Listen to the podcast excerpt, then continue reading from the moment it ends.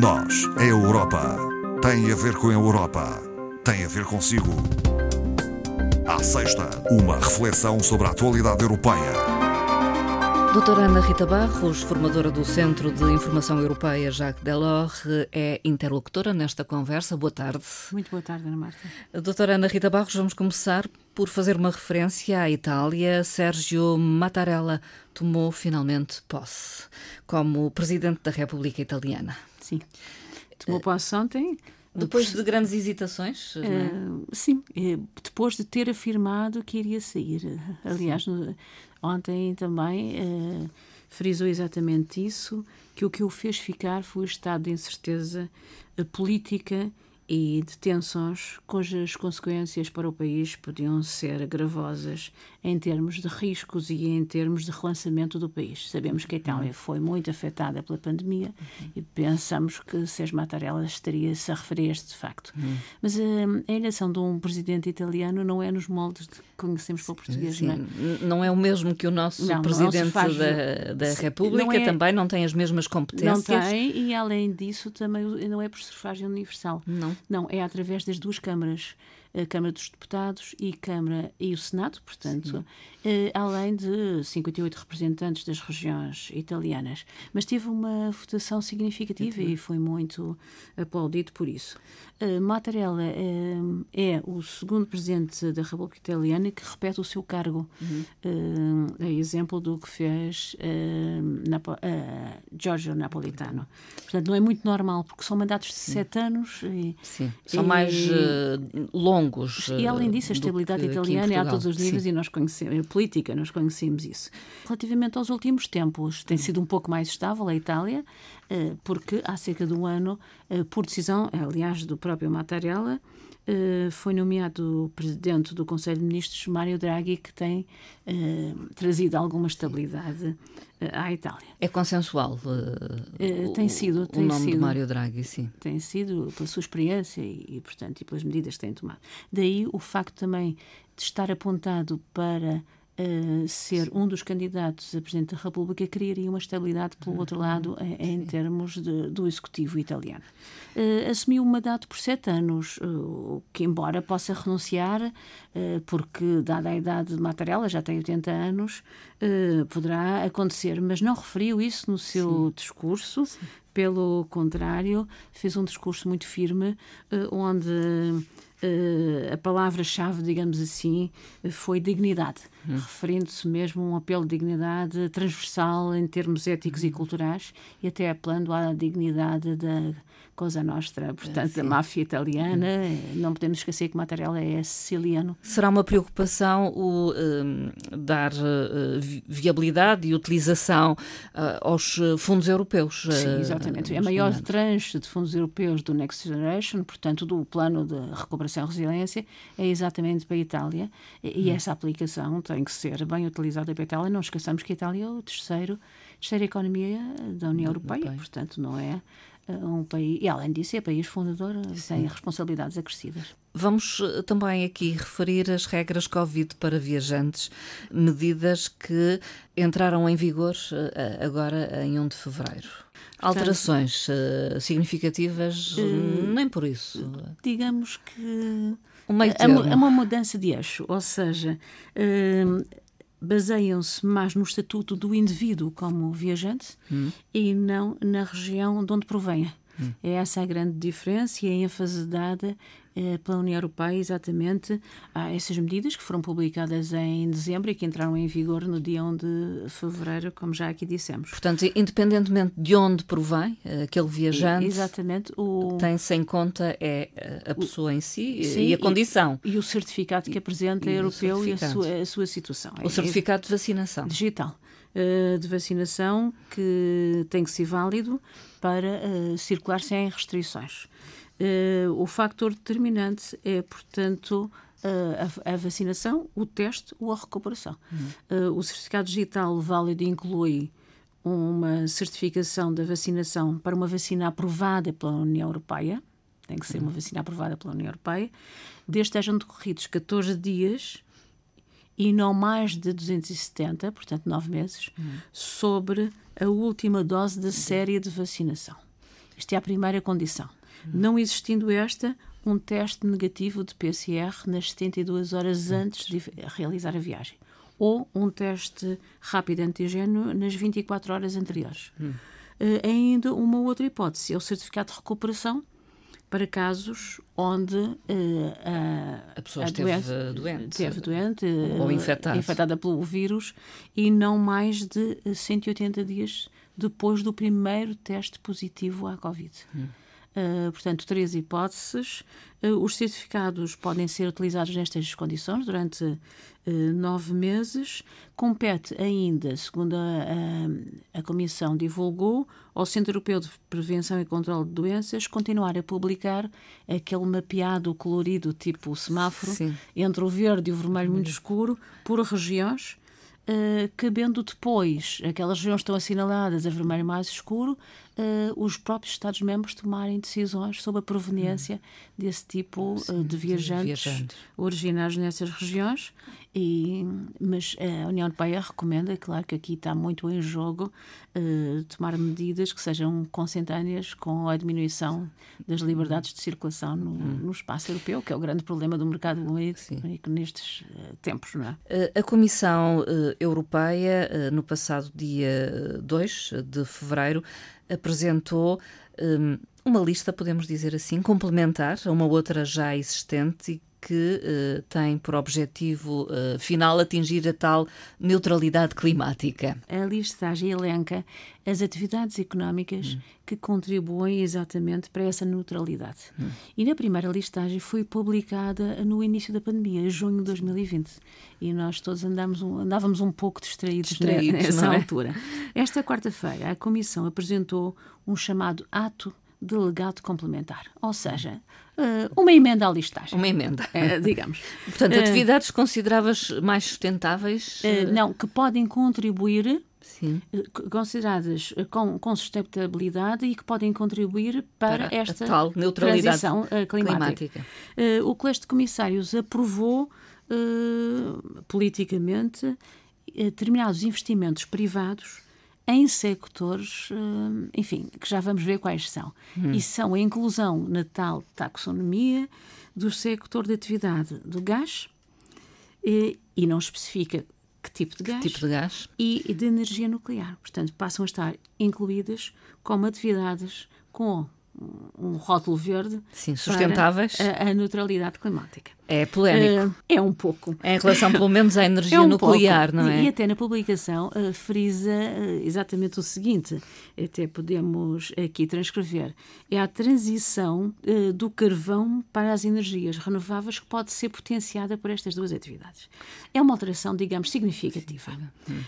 e nem sempre consensual dentro do aspecto político claro. europeu. A proposta é, é, particularmente sensível com a França, que nós sabemos tem a maior força hum. nuclear uh, e que, de certeza, temos quase a certeza, pressionou para, para esta inclusão e, e, a Alemanha sobre que também exerceu com uhum. certeza a, a, sua influência no que se refere ao gás, porque o gás é a grande fonte de energia do sistema produtivo alemão. Quase que se pode dizer que apanhou de surpresa outros Estados-membros. Ou pode apanhar, porque uhum. Este, este ato delegado complementar vai ser agora traduzido nas 24 línguas oficiais, como como sempre, não é? Como uhum, acontece, sim. mas tem que ter o parecer positivo, quer do Conselho, quer do Parlamento. E aí é que podem surgir uh, algumas questões. O Conselho. Uh, para formular uma objeção, portanto, Sim. para negar a aplicação deste texto, uh, tem que fazê-lo por maioria qualificada reforçada, ou seja, tem que congregar pelo menos 72% dos Estados-membros que representem 65% da população. Portanto, cerca de 20 países, eh, Sim, mas tem que temos que ver que países concordar. são, não é? Tem que ter a tal, a, a tal quantidade de população aqui incluída, 65%. O Parlamento, para formular a sua objeção, tem que ter o voto negativo de 353 deputados. Portanto, é uma situação que temos que acompanhar. Uhum. Um, e, e, e, talvez reflete que esta transição não é tão simples quanto se poderia pensar. Se pensar. E a pressão também dos preços de energia Sim. que. Sim, estão é, a condicionar estas tomadas de decisão, decisão, talvez. Porque nós estamos, e como vamos ver, uh, estão na base de, de, subida de preços, não, não há dúvida, Sim. já aqui falamos. Da inflação. Uh, da inflação, exatamente, e vamos aqui a reforçar. Portugal uh, fez um primeiro pedido de pagamento ao abrigo do mecanismo de recuperação e resiliência. Do tal plano PRR. Tem do vários PRR. nomes. É Next Generation, MRR, PRR, enfim. Portugal enviou à Comissão o primeiro pedido de pagamento uh, ao abrigo deste mecanismo, no montante de 1.162 milhões de euros, sendo 47% sob a forma de subvenção, ou hum, seja, a fonte perdido, hum. e, e, o restante, os outros 53, neste primeiro uh, pedido, uh, sobre a forma de empréstimos. Este primeiro pagamento vai ser analisado pela Comissão. Não se espera que tenhamos resultados desta análise muito rápidos. Não? Isto normalmente demora dois meses, portanto, o, o primeiro pagamento a se efetivar será princípio de abril, portanto já segundo trimestre deste ano, e os domínios uh, dos objetivos que Portugal pediu neste primeiro pagamento uh, estão canalizados para a educação e investigação, hum. a gestão de florestas, políticas sociais, digitalização e também uma grande hum. tranche para o Banco de Fomento que já tem sido muito falado. Uh, falado. Portanto, também uma situação a acompanhar este trimestre para ver se os primeiros fundos, incluindo também para a região autónoma da Madeira, dos Açores, sim. começam a chegar já Chegam com, no, a... com a primavera. com a primavera. O Tratado de Maastricht uh, completa na próxima segunda-feira 30 eh, anos sobre a sua assinatura. Foi marcante este tratado. Sim, sim. Eu penso que todos nós nos lembramos até daquele jogo de palavras que se fazia com sim, o tratado. Sim, sim. Uh, o, o, tratado foi assinado uh, a 7 de fevereiro de 92, embora só tenha entrado em vigor, como, como é habitual é nos tratados, em 1 de novembro de 93. Mas estabeleceu pilares muito importantes da, da União Europeia. Sim. Para já, a passagem à União Europeia a designação desse com este tratado. Sim. Os pilares do mercado interno, da justiça e da diplomacia foram marcantes neste tratado de Maastricht. Mas o que nós recordamos como ligado à austeridade são as chamadas regras de ouro orçamentais, ou seja, os máximos dos déficits e das dívidas públicas, que agora, eh, como sabemos, a União Europeia quer rever e, e a presidência rotativa francesa já o disse que o quer fazer neste semestre, Sim. Eh, mas que ainda vigoram, embora Sim. com esta uh, com, hiato de tempo relativamente sim. ao período da pandemia. Com mas, alguma flexibilidade Sim, mas, mas, estão lá, não é?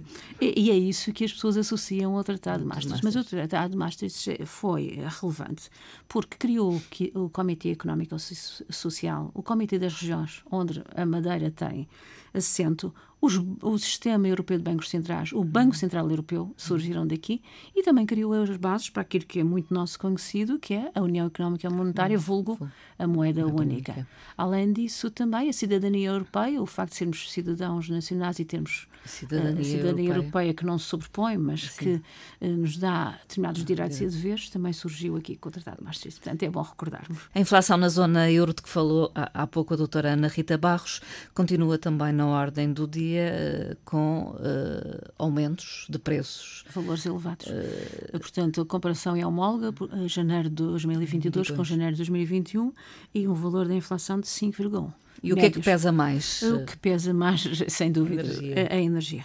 A energia tem um peso uh, aqui muito elevado, representa quase 50% deste aumento, uh, porque só os preços de energia de janeiro a janeiro aumentaram 8,6%. Uh, eh, a seguir, o preço, o preço do, da alimentação, Hum, uh, das bebidas uh, alcoólicas e também do tabaco, também é significativo, e com um peso muito baixo, uh, só para nós vermos como a energia é muito importante hum. em todo este processo produtivo, Uh, com aumentos uh, comparados com estes significativos, uhum.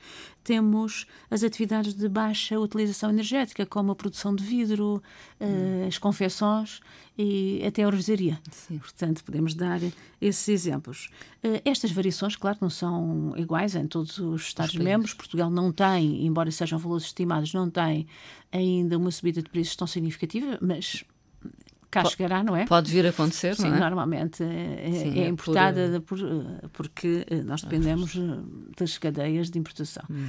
Uh, 3,4% para Portugal, mas valores restados na Bélgica de 8,5% A Espanha, que é o lado muito. de quem nós dependemos muito e fazemos muitas transações comerciais com uh, valores superiores a 6 e os países do norte do Báltico. Hum, uh, aqui o peso da energia, a Estónia e a Lituânia, com uh, taxas de inflação de 11,7% e 12,2%, respectivamente, o que é bastante, bastante elevado. Bastante. E face a estes dados, qual a posição do Banco Central Europeu? Manifestou ontem, dia 3, e, e face, diz mesmo a Presidente, que face à recuperação económica moderada e à permanência desta instabilidade pandémica, uh, irá manter taxa, as taxas de referência do próprio praticadas pelo próprio banco e, tá, e irá manter uh, dilo, uh, portanto, claramente, até que a inflação estabilize nos 2%. Hum.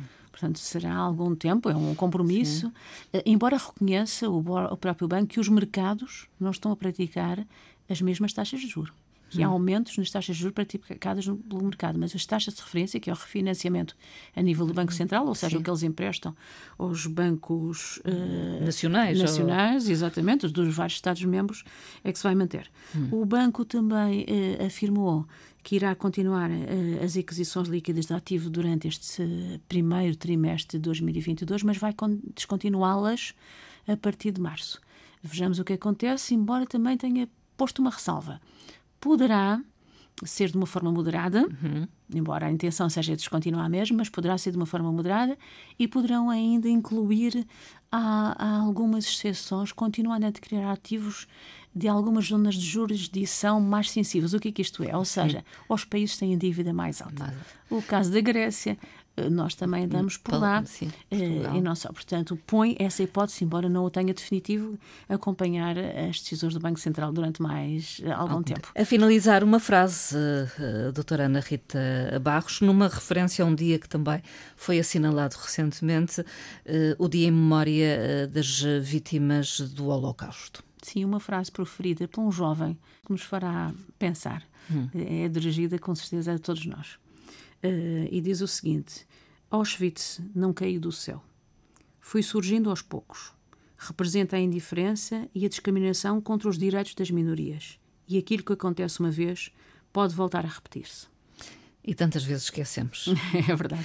Uh, doutora Ana Rita Barros, muito obrigada e até à próxima obrigada, conversa. Obrigada.